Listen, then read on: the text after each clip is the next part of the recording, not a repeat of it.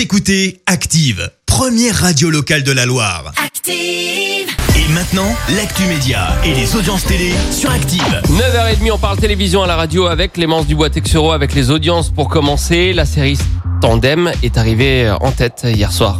Et oui, France 3 s'est imposé avec un peu plus de 4 millions et demi de téléspectateurs réunis euh, pour la suite de la saison 5, soit 19% de part d'audience. Derrière, on retrouve TF1 avec la saga Le Labyrinthe et le troisième volet Le Remède Mortel. M6 prend la troisième place avec la grande finale de Pékin Express pour voir Christophe et Claire, le père et la fille, remporter la saison. Éric Zemmour visé par une, euh, une accusation euh, d'agression sexuelle. Oui, une élue d'Aix-en-Provence affirme qu'il l'aurait embrassé de force. Ça se passe lors de l'université d'été du PS en 2006. Éric Zemmour est alors journaliste politique pour Le Figaro, fait relater euh, dans un post Facebook suite à une banderole déployée à Aix-en-Provence, donc avec une photo du chroniqueur de CNews et un message de soutien pour une possible candidature à la présidentielle, affiche depuis retirée. L'entourage d'Éric Zemmour affirme que ce dernier ne se souvient pas de cette scène et estime qu'il ne s'agit pas là d'une affaire judiciaire, mais plutôt d'une affaire politique. On le rappelle, Éric Zemmour est chroniqueur d'en face à l'info sur CNews euh, du lundi au jeudi de 19h à 20h. Et puis,